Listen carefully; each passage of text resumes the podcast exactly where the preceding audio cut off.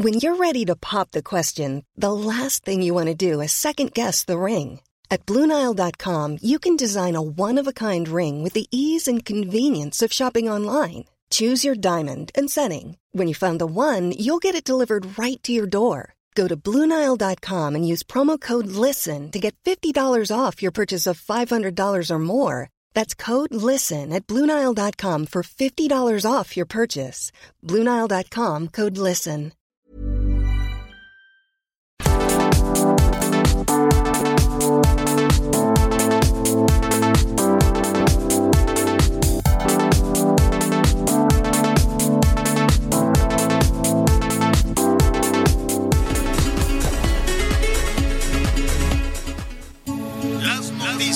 ¿Qué tal? ¿Cómo le va? Buenas tardes. Estás a punto de escuchar Yo soy Javier Alatorre. las noticias con Javier Alatorre. La vamos a pasar muy bien.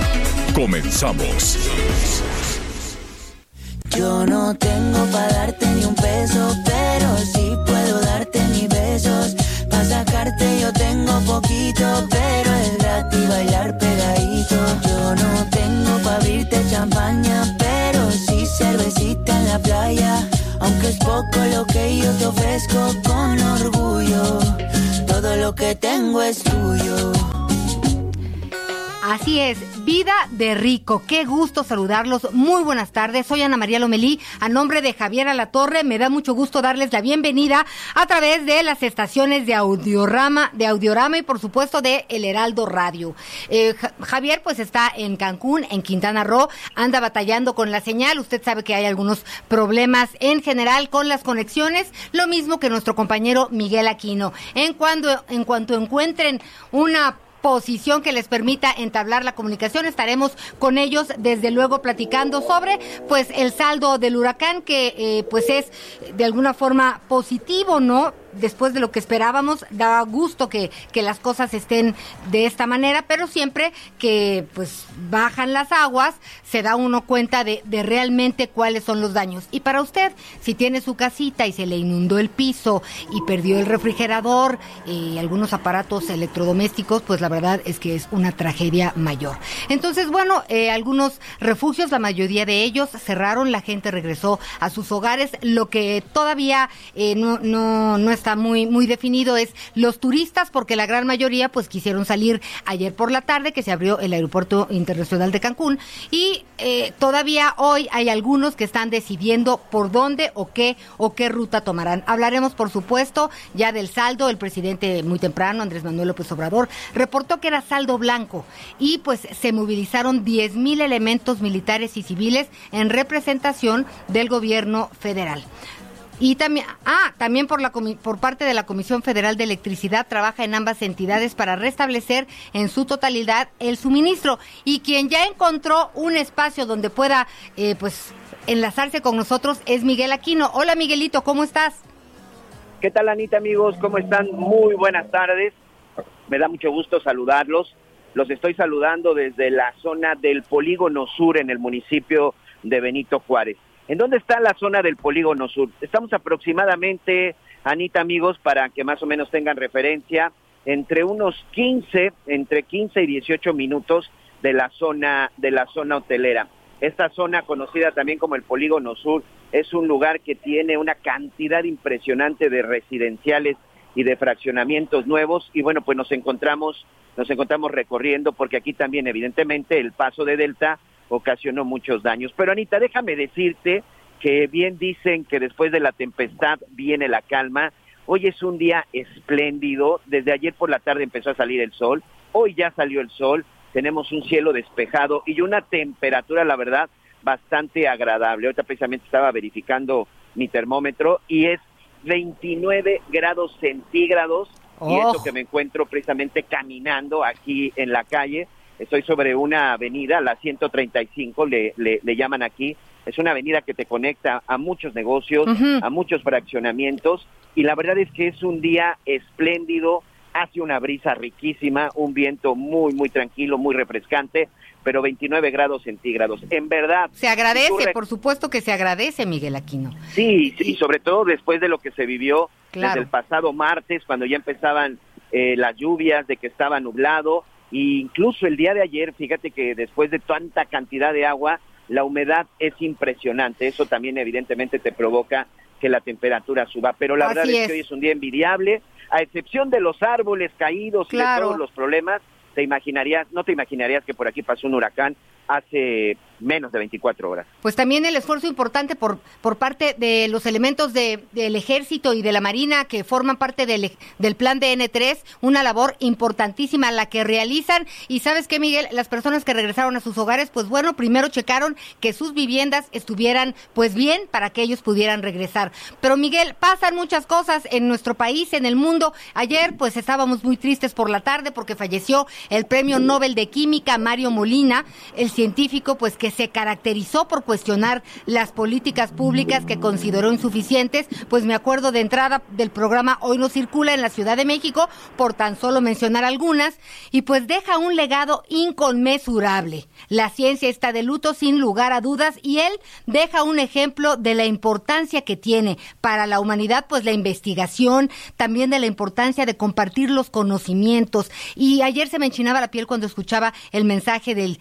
rector de, de la UNAM, Enrique Graue, pues que se expresaba del hombre, del científico, del padre, del hijo, la verdad, un hombre, un genio en todo el sentido de la palabra, que trabajó casi hasta sus últimos días, él falleció de un, de un paro cardíaco, según lo informó su familia, pero llegó a alzar la voz en relación al tema de los fideicomisos y también al, tema del uso del cubrebocas, de la importancia de utilizar el cubrebocas en estos momentos. Así que la verdad, sin lugar a dudas, se abre un hueco eh, porque que pues se va a extrañar a un hombre, a un personaje como él y también se abre una reflexión importante sobre dónde están nuestros científicos y mucho tendremos que hablar en relación, Miguel, al tema de los fideicomisos. Tenemos que entender finalmente qué es lo que va a pasar porque después de una jornada muy larga en la Cámara de Diputados, pues ahora ya pasa al Senado el tema de los 109 fideicomisos, su desaparición.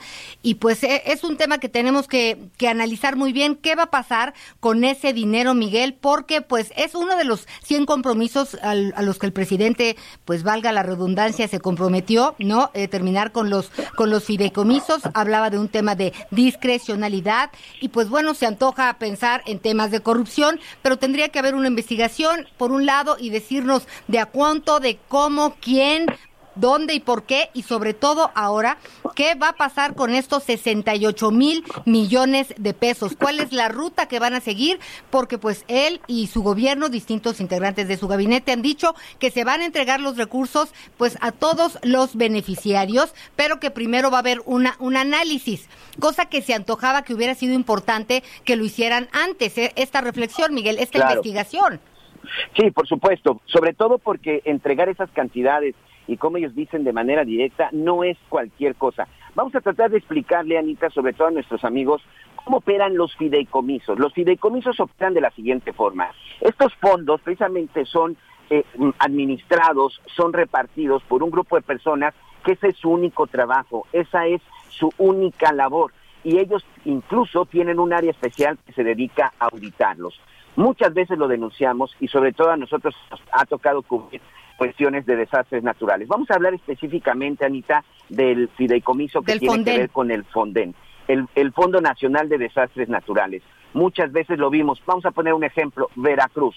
Cuando Veracruz tenía una situación de desastres naturales, lo primero que piden los gobernadores es que se reactive el FONDEN. ¿Por qué? Porque les entregan recursos que no están, por supuesto, que no están en el presupuesto inicial que tiene cada gobierno cada año, sino es un recurso especial, es un recurso extraordinario para levantar calles, para apoyar viviendas, para ayudar a gente damnificada, para comprar víveres, para nuevamente levantar la infraestructura, porque por supuesto nadie tiene previsto cómo nos va a tratar la madre naturaleza. ¿Qué era lo que sucedía? Que sucedió en Veracruz, que de repente compraban despensas, se quedaban con las despensas las compraban a precios altísimos y era ahí donde finalmente se perdían los recursos. Ese es el verdadero problema de los fideicomisos, no quiero decir que todos, pero bueno, hablo del Fonden porque es el de los más conocidos y del que en su momento hicimos una investigación. La gran pregunta el día de hoy es, ¿quién va a administrar esos recursos? No se trata de entregas directas, alguien tiene que administrarlos, alguien tiene que cuidar ese dinero, pero sobre todo tiene que ver, Anita, que se le dé el uso correcto. Aquí la gran pregunta es, ¿quién se va a encargar de eso? No vaya a ser que al final nada más estén desapareciendo el nombre de los fideicomisos, cambien alguna otra estructura para utilizar el dinero de manera discrecional y al rato así como no, No. quiero decir que desapareció el SAE, inventan un instituto para devol- devolverle al pueblo lo robado y ya vimos todas las porquerías que están haciendo en ese instituto. No, en teoría eso es lo que no debiera ser y lo que los que realizarán el análisis son la directora del CONACIT, María Elena Álvarez Huilla, y con todo lo relacionado a ciencia, el director del Canal 11, Antonio Álvarez Lima, para la educación y la cultura también, y habrá distintos personajes que estarán analizando pues las distintas obras en relación a ese tema, Miguel.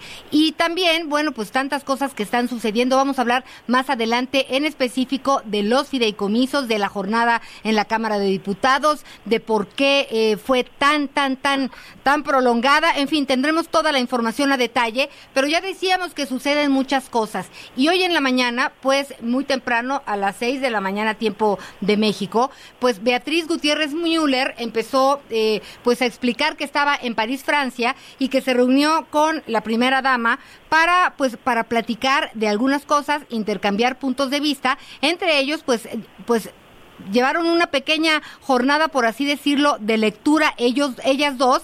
La verdad es que, pues interesante, eh, se, inaugura una exposición de los Olmecas allá. eh, y pues se inauguró a las 11 de la mañana tiempo del centro de México, ya hace más de una hora. Ella estuvo presente en los Olmecas y las culturas del Golfo de México que están en el Museo Cui Branly, esto en París. Y bueno, es una exposición, Miguel Aquino, fantástica. Son más de 300 piezas y ver el trabajo de los curadores, el trabajo, por decirlo así, de la mudanza de todas estas piezas es impresionante. Tendremos los detalles más adelante. Eh, sabemos que la agenda de Beatriz Gutiérrez Müller, pues muy, muy, muy, muy, este muy comprometida y estaremos pendientes de ese asunto, Miguel. Oye, no, sí, sin duda, yo nada más me pregunto, la dama, ¿no tendría que haber ido el representante de cultura o el representante de la... seque- Después se quejan de falta de sensibilidad, pero bueno, parte de la historia de México, como siempre, que ha sido reconocida a nivel mundial, yo creo que tendría que haber ido un funcionario, sobre todo, o por qué no el embajador, en este momento la verdad es que creo que no estamos para ese tipo para ese tipo de cosas, para ese tipo de viajes. Pero bueno, Anita, también otra situación que, que tú bien dices, que, que se va a estar tocando en el Senado, que tiene que ver con los fideicomisos, pero también el día de ayer finalmente ya queda aprobada en la Cámara de Diputados este asunto de la consulta popular, sobre todo la polémica que hoy existe. Nosotros lo dijimos desde la semana pasada, cuando finalmente la Suprema Corte pues aprobó ahí de manera extraña o como le quieran llamar, este asunto de la consulta popular y que cambió ahí con una pregunta bastante enredada. Y ya lo decíamos, nos va a costar 8 mil millones de pesos, porque constitucionalmente cuando se hizo la modificación, hay que recordarles a todos nuestros amigos que cuando se hizo este asunto de la consulta popular, bueno, pues se tuvo que llevar eh, una modificación en la Constitución, que por eso fue la Suprema Corte quien se encargó de analizar si era anticonstitucional o no, Oye, todos sabemos, oye, pues la Miguel. aprobaron y le dieron palomita. Nada más, Anita, para concluir, el asunto es que para que se pueda llevar esa consulta popular al mes de junio, que es el día de la elección del 2021, otra vez tendrán que meterle mano a la Constitución Exacto. y ayer lo que dijo Lorenzo Córdoba Montoya, la verdad es que debe de ser para el análisis y la reflexión. Pero, por ejemplo, el consejero presidente del, INE, Lorenzo Córdoba, señaló que la consulta popular presentada por el presidente López Obrador se realizará el primer domingo de agosto de 2021, porque así lo dicta la Constitución.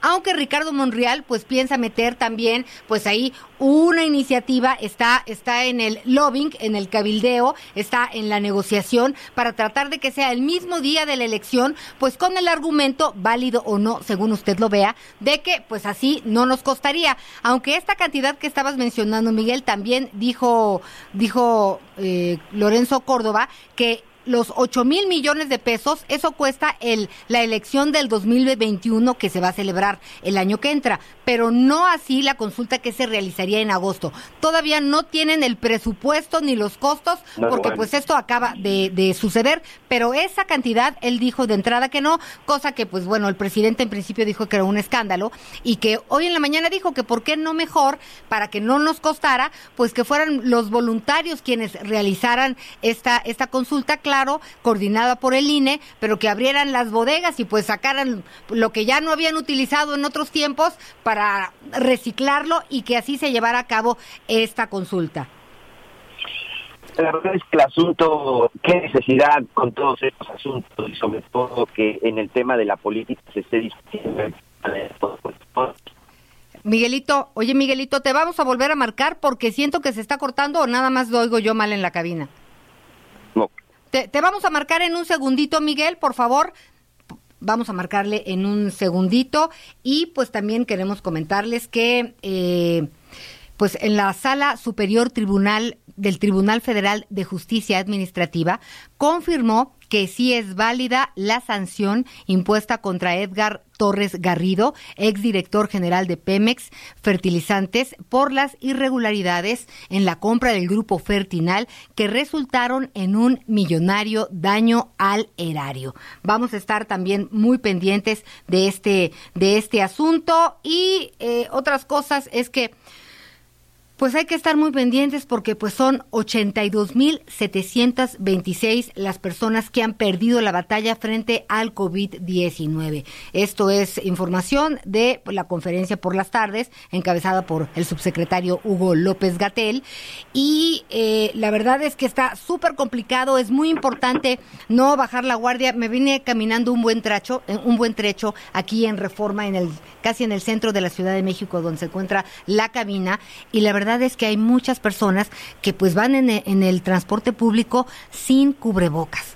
Eh, eh, me sentí un poco angustiada porque ojalá que todos podamos salir adelante de una manera o de otra, pero tantas personas que han perdido la vida, jóvenes, no jóvenes, algunos con, con enfermedades relacionadas a la obesidad, a la diabetes, otros no tanto, personas que se alivian pero todavía quedan con algunas lesiones, son muchas cosas que todavía se están estudiando y analizando y lo único que podemos hacer por el momento es utilizar el cubrebocas, lavarnos las manos y tener la sana distancia, Miguel. Sí, por supuesto, la sana distancia, eso es fundamental. Ahorita precisamente eh, estamos en esta cobertura en la zona de Quintana Roo. Ayer también estuve recorriendo algunos de los algunos de los refugios y sí, eso fue, fue una, una situación muy importante.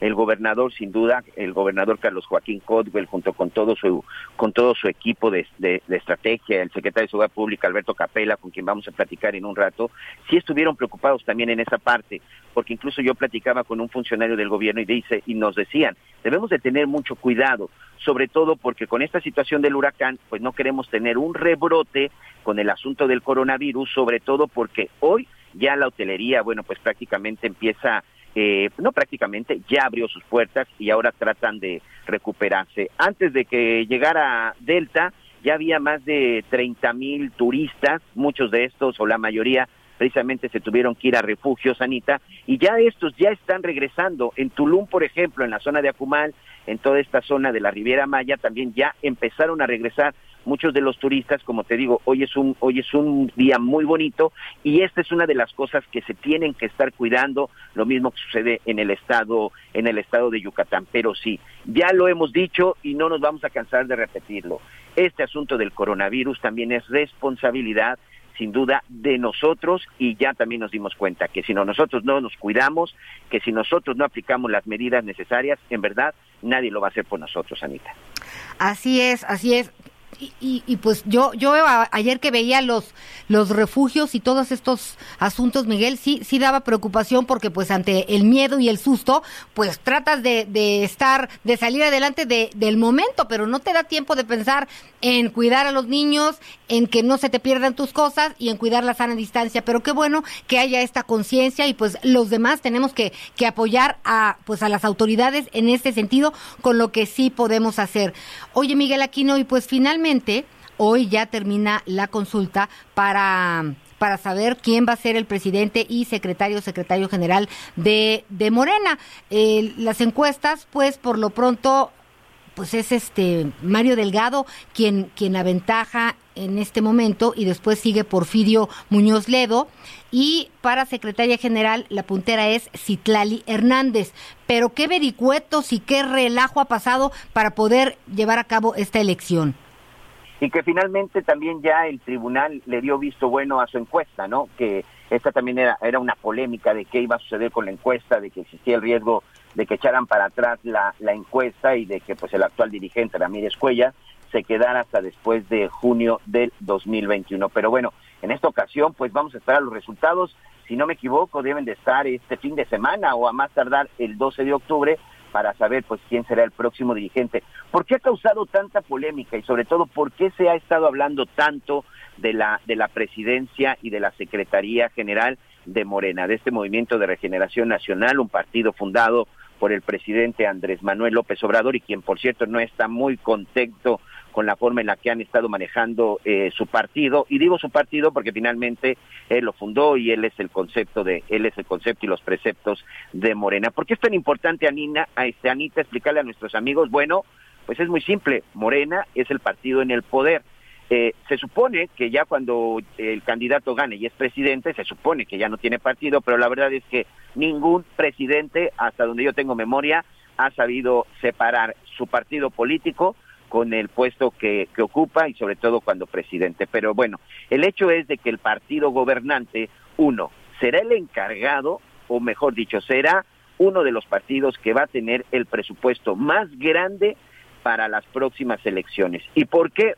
Porque el, el presupuesto se reparte dependiendo los puestos que hayan ganado y sobre todo los resultados de la elección pasada. Y como bien sabemos, Morena arrasó en las elecciones del 2018 y ella, bueno, pues será la que tendrá pues la gran parte de los miles de millones de pesos que distribuye el INE a los partidos electorales. Se viene la elección del 2021 y que de acuerdo con los pronósticos, Morena seguramente va a arrasar en muchos de los estados, 15 estados, y también bueno se eligen gobiernos este municipales eh, de síndicos y lo que es la Cámara de Diputados. Seguramente Anita Morena también se llevará una cantidad importante de votos, pero lo que también es importante es la elección del 2024. El próximo presidente de Morena, sin duda, será el encargado de llevar a cabo la estrategia para el próximo candidato de Morena que busque la presidencia de la República en el 2024. de pues este bueno, tamaño es el puesto Mira, que Miguel, está disputando en una encuesta. Entiendo la trascendencia, por supuesto, pero se antoja que el partido más grande y que ha sido tan crítico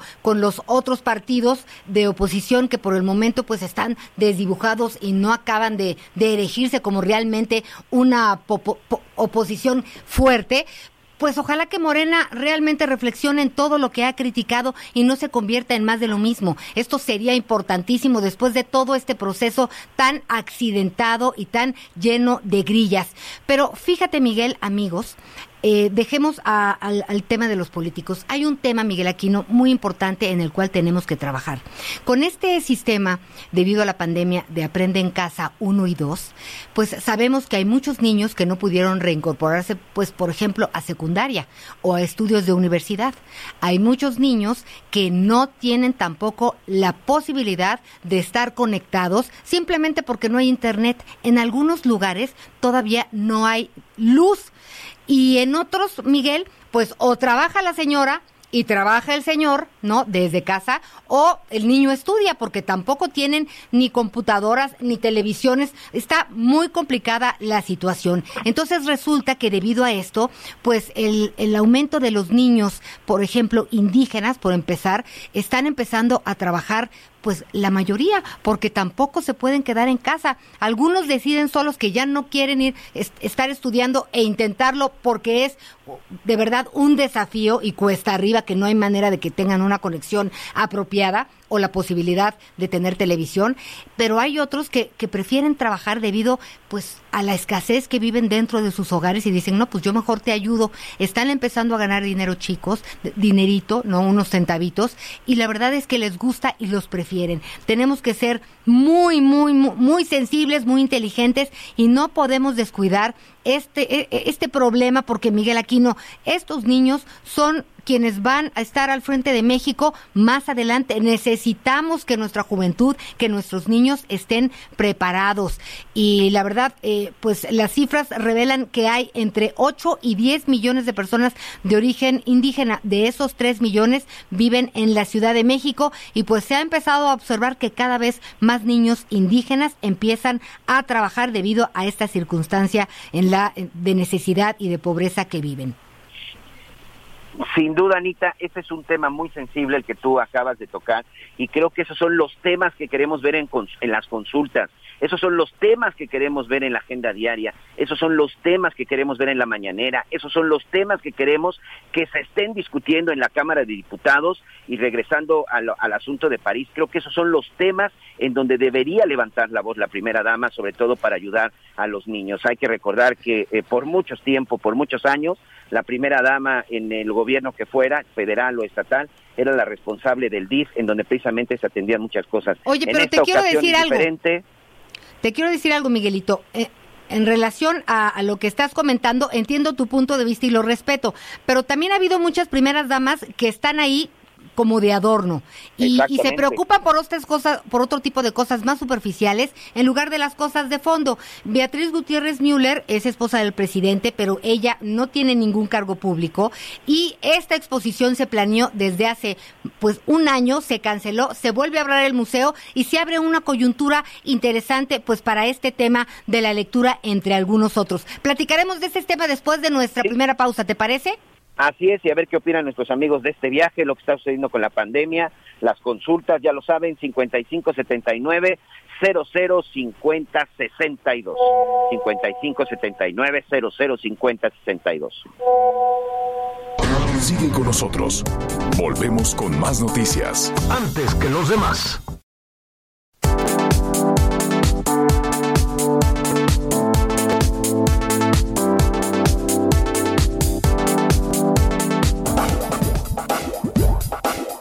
Todavía más información.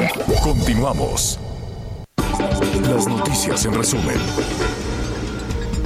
Internos del reclusorio de San Francisco Cobén en Campeche quemaron diversos objetos e intentaron retener a la directora Carla Baeza como protesta por la suspensión de beneficios como las visitas familiares y conyugales.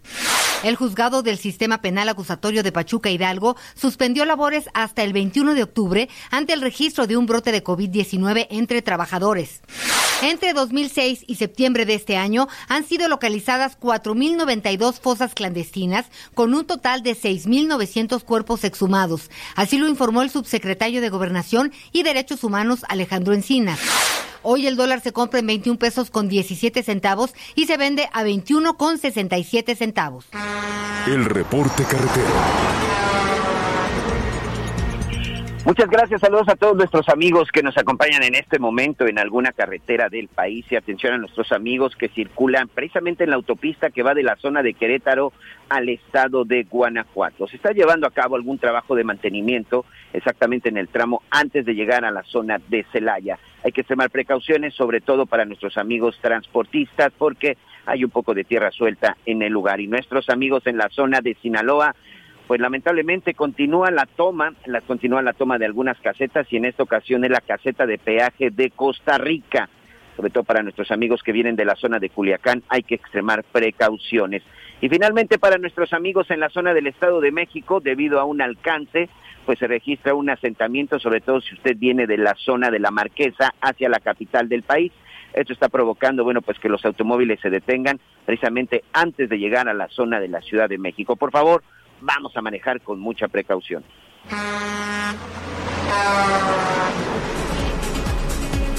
Gracias, Miguel. Y pues bueno, eh, nos da mucho gusto saludar a Alberto Capela, secretario de Seguridad Pública de Quintana Roo, después de que nos quedamos un poco preocupados cuando informó que detectaron llamados en redes sociales a cometer actos vandálicos y saqueos en tiendas. Hola, secretario, buenas tardes. ¿Cómo está? Buenas tardes. Pues, ¿cómo está la situación? Bueno, pues afortunadamente ya retomando la calma, que cada hora que pasa vamos avanzando un poco más. Eh, considero que la parte álgida, lo más complejo, ya pasó en, la fase eh, que consideramos nosotros colateral.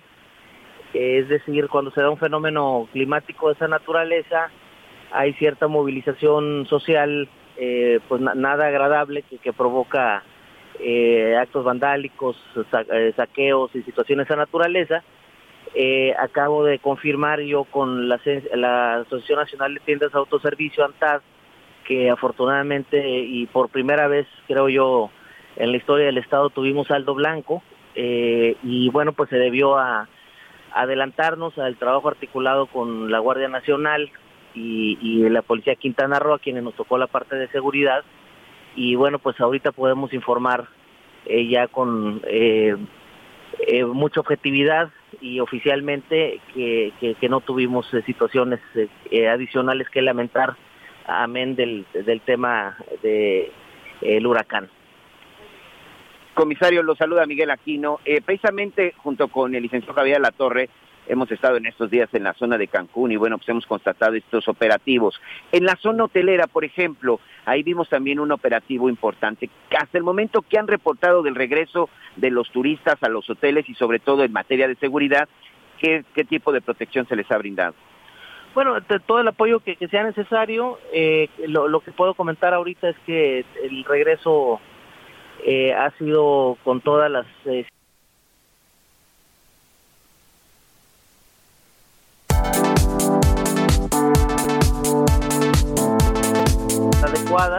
y, desde el día de ayer eh, por la tarde eh, ya se empezó a recibir de regreso eh, algunos de los turistas que estuvieron en albergues o que tomaron la decisión de irse a las zonas céntricas para resguardarse.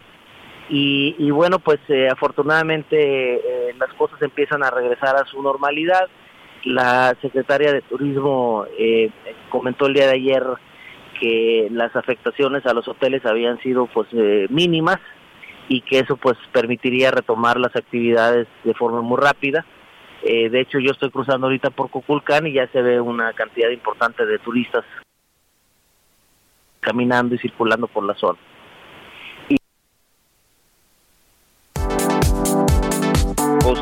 bueno, pues los semáforos, esto, algún reporte de que ya se haya reportado algún incidente o sobre todo que haya algún problema por las cuestiones de vialidad? Eh, afortunadamente no, Miguel, ya, están regresando eh, a la normalidad. Eh, ya prácticamente se están habilitando todos. El problema principal era la ausencia de suministro de energía eléctrica. todavía ayer a las tres y media, cuatro de la mañana, más bien hoy a las tres y media, cuatro de la mañana traíamos ya un 54% eh, tengo entendido, según lo que nos comentaron, eh, de manera extraoficial, eh, el, suministro de energía en, el municipio de Benito Juárez y considero yo que en estas horas pues han avanzado también de forma sustancial. de hecho, las instalaciones del Centro de, Comunicación, Control, Comando y, y Cómputo C5 ya habilitó la energía eléctrica eh, que provee CFE eh, hace aproximadamente una hora y media. Estábamos funcionando con una planta de luz alterna que tenemos, que, la utilizamos de emergencia, y bueno, pues eh, si ya se dio en esa zona céntrica, significa que una gran cantidad de colonias aledañas ya, ya también regresaron a contar con ese servicio. Esto, por supuesto, comisario, también es importante en, en materia de seguridad, muchos lugares como los bancos sobre todo tienen que estar implementando ahí pues sus operativos sobre todo las cuestiones de sus alarmas. Ayer también yo vi algunas patrullas que se encontraban resguardando sobre todo las zonas comerciales importantes y las zonas de bancos para que la gente sepa. En este momento están en una especie de alerta, de atención, un tipo de, de semáforo, sobre todo preventivo, hasta que se restablezca esto al 100%. No, ya, ya bajó afortunadamente, eh, seguimos atendiendo aquellos lugares que, que tienen complicaciones, eh, pero ya es afortunadamente un porcentaje dimensionalmente menor al que hace 24 horas teníamos. La hora crítica, Miguel, pues era ayer ah, eh, en el momento que oscureció, eh, porque algunas zonas conflictivas no tenían suministro de electricidad y había conatos de posibilidades de saqueos o, de actos vandálicos. Entonces, con el primer rayo de luz del día de hoy, pues ya ahora sí que respiramos profundamente y pasamos a, una etapa distinta en términos de las acciones que la Policía Quintana Roo había venido desarrollando en las últimas 72 horas. Eh, este, la verdad fue un esfuerzo pues eh, muy importante, titánico, eh, inédito porque pues no no no se estaba acostumbrado a ese, tipo de despliegues, pero pues la orden del señor gobernador que recibí planteaba dos objetivos, el primero de ellos era salvaguardar la integridad y la vida y el patrimonio de los ciudadanos antes y durante el proceso del huracán y posteriormente evitar eh, como segundo objetivo importante eh, que se generara alguna situación de anarquía como la que las que estaban acostumbrados por aquí y que eh, pudiera provocar pues daños adicionales que nos hiciera un poco más complejo el regresar a la normalidad. Entonces que creo que las dos situaciones se cumplieron, la primera pues con el liderazgo de las áreas de protección civil, tanto federales, estatales y municipales, se logró el resultado con un saldo blanco, el gran apoyo de las Fuerzas Armadas también fue determinante y, bueno, pues ya la segunda etapa pues también logramos prácticamente un saldo blanco. Y esto es muy importante y sobre todo que, que sepa todos nuestros amigos en Quintana Roo, la emergencia mayor ha pasado, nos estamos restableciendo en cuestiones de, de servicios, pero en materia de, pero en materia de seguridad la situación está bajo control, así que ASPIR a trabajar y a continuar y a seguir recuperando una buena pues, noticia, la, normalidad una que buena noticia. perdiendo aquí, ¿no? Efectivamente, y bueno, pues el, este es una entidad eminentemente turística que eh, pues tiene que eh, recuperarse de forma inmediata para poder cumplir con su principal actividad eh, productiva y lo estamos logrando rápido. yo estoy impresionado, quiero confesarles, la, enorme capacidad eh, para mover cientos de árboles y palmeras en, en, 24 eh, horas o menos de 24 horas fue impresionante. Claro. Y, y, la, mi enorme reconocimiento a todos los técnicos de la Comisión Federal de Electricidad que pues han estado trabajando de forma incansable y sin parar para poder regresar el importante suministro de energía a los diferentes lugares. Aquí estar pues, sin aire acondicionado es dramático, entonces eh, pues ya, vamos avanzando. Pues muchísimas gracias Alberto Capela, secretario de Seguridad Pública de Quintana Roo. Sin lugar a dudas es una buena noticia este saldo blanco. Estaremos muy pendientes para los días que vienen, Miguel. Así es, muchas gracias comisario y por ahí debe de andar el licenciado a la torre que también está, sigue batallando con la señal. Te mando un saludo. Gracias. Gracias. Buenas tardes. Buenas tardes. Y Miguel, ¿qué les parece amigos si vamos al carrusel? Según datos del Servicio Meteorológico Nacional, este jueves se pronostican lluvias muy fuertes en Chiapas y Tabasco, así como lluvias fuertes en Campeche, Quintana Roo, Tamaulipas y Yucatán. Estas condiciones son generadas por la extensa circulación del huracán Delta que se desplaza sobre el Golfo de México hacia Luisiana, Estados Unidos. Por otra parte, se mantienen las altas temperaturas de 35 a 40 grados en Baja California, Baja California Sur, Nayarit, Sinaloa, Sonora y Tamaulipas, informó Liz Carmona.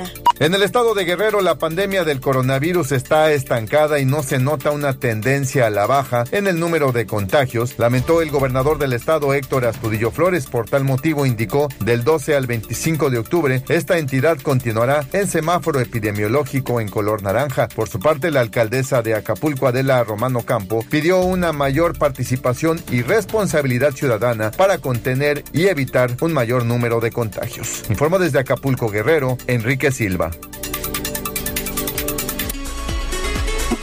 Muy bien, muchas gracias. Gracias por todos sus comentarios. Saludos a todos nuestros amigos en el estado de Querétaro, donde ustedes saben cómo y quién tiene defensa. He estado buscándola, pero en todos los centros de salud nos dice que solamente en nuestro hospital de cabecera, nos pregunta aquí la familia Díaz.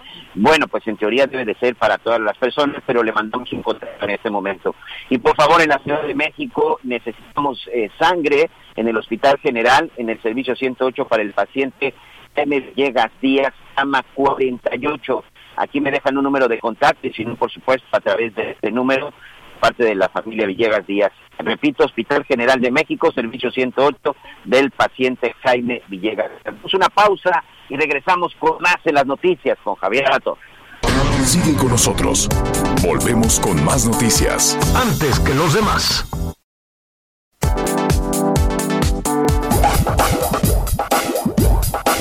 Todavía hay más información. Continuamos.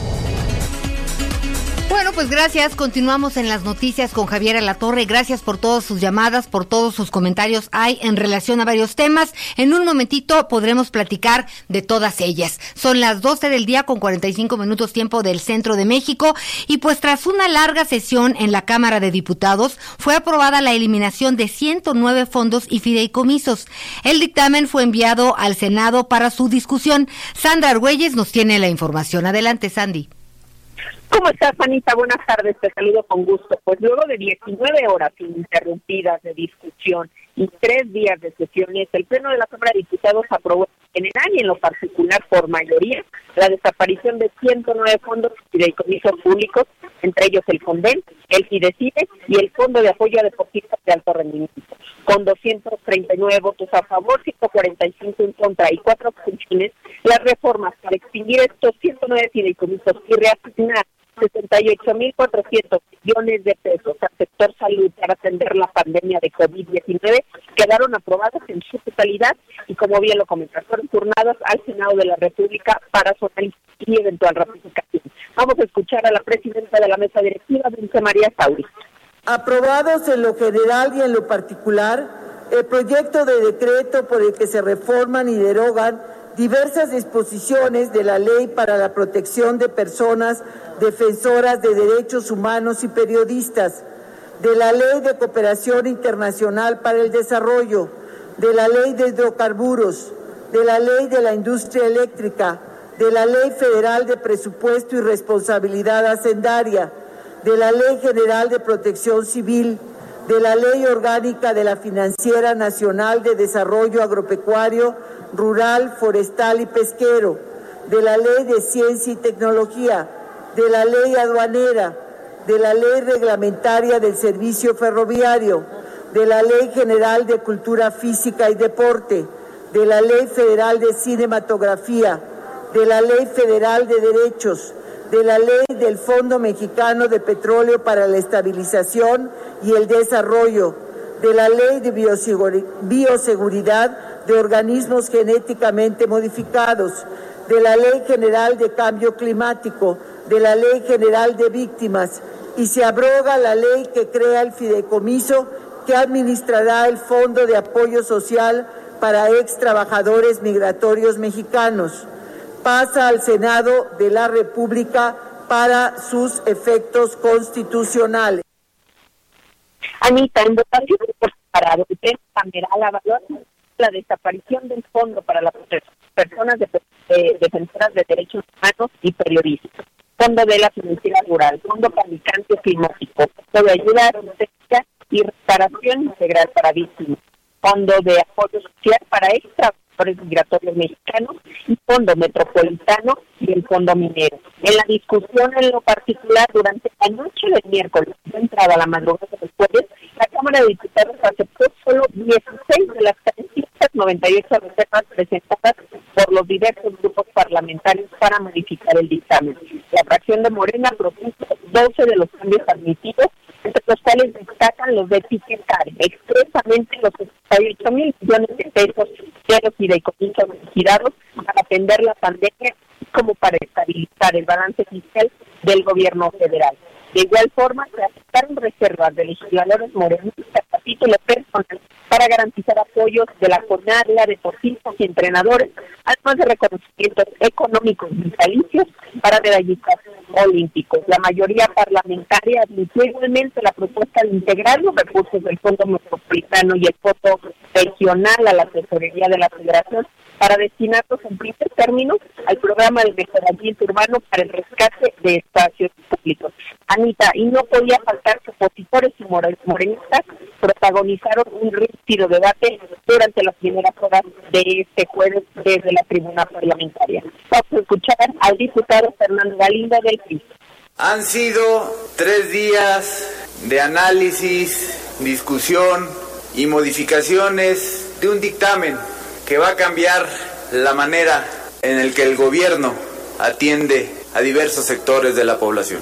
Creo que se han alcanzado modificaciones importantes. Sin lugar a dudas, el que no se hayan quitado 100 mil millones de pesos al Fondo de Salud ha sido fundamental para las familias mexicanas. Pero ha llegado la hora de la verdad. Dado que todo el dictamen estuvo reservado, este es el momento que nos queda para dar la última defensa. Este es el momento que nos queda para defender a los periodistas. Este es el momento que nos queda para defender a las víctimas. Este es el momento que nos queda para de defender las políticas públicas que permiten atender los desastres naturales en nuestro país. Yo les pido que reflexionen su voto. Ya lo hemos dicho muchas veces aquí. Estos fondos son para los mexicanos. No es para ninguno de los que estamos aquí en particular. Es para la gente que está esperando respuestas de nosotros. Reflexionen el voto. En resumen, Anita, la iniciativa establece que los recursos sean destinados con prioridad a fortalecer programas y en materia de salud, principalmente en este tema de la pandemia del COVID. El problema es que el legislativo no determinó con claridad las reglas de operación de los recursos. Y como te comentaba al principio, ese dictamen aún debe pasar al Senado para su análisis y posterior aprobación. Por último, Anita, solo te comento que también ayer el Senado aprobó en lo general la consulta popular contra el presidente que avaló la semana pasada la Suprema Corte de Justicia de la Nación. mi reporte. Muy bien, Sandra, gracias por tu información. Estaremos muy pendientes. Ay, lo que sí pasó, que la verdad pues bueno, eh, hasta que no tengamos clara la ruta que van a seguir estos billones de pesos, estos 68 mil 400 millones de pesos, pues no vamos a estar como que tranquilos y entendiendo qué fue lo que pasó, pero que terminaran con una explosión de aplausos los diputados de Morena, la verdad se me hizo una falta de sensibilidad, porque bien, si ellos están de acuerdo y tienen sus argumentos, pues hay un porcentaje muy importante de los eh, beneficiarios que no están de acuerdo, tienen sus razones y mientras no haya una investigación o una denuncia clara, pues no creo que se puede actuar de esta manera.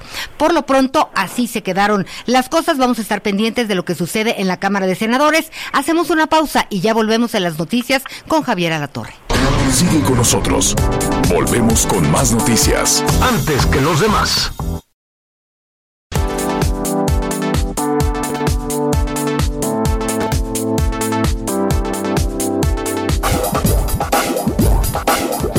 Hay más información. Continuamos. Miguelito, pues tenemos mucha participación por fortuna de las personas que nos acompañan. ¿Qué dicen? Así es, muchas gracias de parte de nuestros amigos aquí, por ejemplo, eh, Verónica nos manda un mensaje y nos dice, eh, hola, buen día, y otra situación entre los millones que van y quitan el recurso, cómo se maneja ahora. De los niños con discapacidad, no les han depositado en cuatro meses. Hace cuatro meses el último depósito. Muy buena tarde y siempre con ustedes, escuchándolos. Gracias, gracias por sus mensajes. Eh, por favor, no defiendan lo indefendible. Ella dijo que no era primera dama, entonces, ¿qué es lo que hace en París? Nos dice la señora Estela en el estado de Querétaro. Aquí, por ejemplo, también nos dicen, este, Anita, Javier, Miguel, vamos a esperar a que se desmenucen cómo estaban de corruptos los fideicomisos. Ya verán la mugre que había en ese infierno oscuro de despilfarro de dinero y robadera de muchos malos mexicanos. señor presidente AMLO no dejará desprotegidos a los verdaderos y beneficiarios de la razón original de los fideicomisos, nos dicen también nuestros amigos en la zona de Puebla, en el estado de Guanajuato. Yo creo que sí es importante la desaparición de los fideicomisos porque en efecto el dinero nunca llegaba a quien más lo necesitaba, por lo menos así lo veíamos nosotros en el campo. Se supone que durante la temporada de siembra, cuando empezamos a la siembra, nos tienen que apoyar por lo menos con, eh, me imagino que aquí dice fertilizantes, pero ese dinero nunca llegaba. Aquí sí la gran duda que tenemos es ahora en dónde quedará y cómo nos lo harán llegar. Saludos los escucho desde la zona de Celaya, en Guanajuato. Muchas gracias también aquí a, nuestros amigos. En el caso de lo que se discutió ayer en la Cámara de Diputados, simple y sencillamente tiene que ver con las cuestiones políticas. Todo ese dinero va a ir destinado finalmente para apoyos sociales, que para mí no son más que votos seguros para Morena. Yo no estoy en contra de que les den dinero. El problema es que le dan dinero a quien no lo necesita o a quien no quiere trabajar los fideicomisos se le están quitando a la gente que sí está trabajando, como es el caso de los investigadores. Yo trabajo en el CIDE y sé lo que les digo. Por favor, omitan mi nombre. Aquí también, bueno, pues es parte de lo que nos están diciendo nuestros amigos, Anita Lomelí. Así es, bueno Miguel, pues la verdad es que ya casi nos despedimos y rápidamente nada más eh, comentar que eh, mañana sabremos pues quién es el ganador del premio de la paz. Eh, el Nobel, el Nobel de la Paz. Y la verdad, ¿tú conoces a la ganadora del Premio Nobel de Literatura, Miguel? Sí, por supuesto. Oye, y ahorita que hablas del Premio Nobel de la Paz, este, recordemos que no vayan a salirnos con la sorpresa de que en efecto sea, sea por ahí Donald Trump. Oye, pues digo, hay varios candidatos. Por lo pronto, Luis, Luis Gluck, eh, pues gana el premio Nobel de Literatura, que, que, nos había faltado comentar lo de ella, pero no, no, yo no creo que Trump. Fíjate que hay quienes se inclinan por Greta, esta chica, Greta Thunberg, la ecologista, la ambientalista, esta joven, o por la OMS. Vamos a ver qué pasa. ¿Te parece si nos despedimos de nuestros amigos del Heraldo Radio? Nos vemos mañana en punto de las 12 en las noticias con Javier Alatorre y nosotros regresamos con Audiorama, Miguel Aquino. Buenas tardes.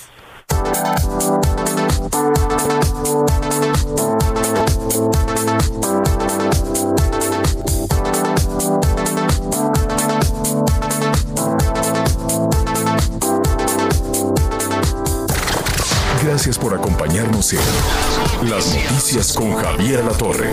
Ahora sí ya estás muy bien informado.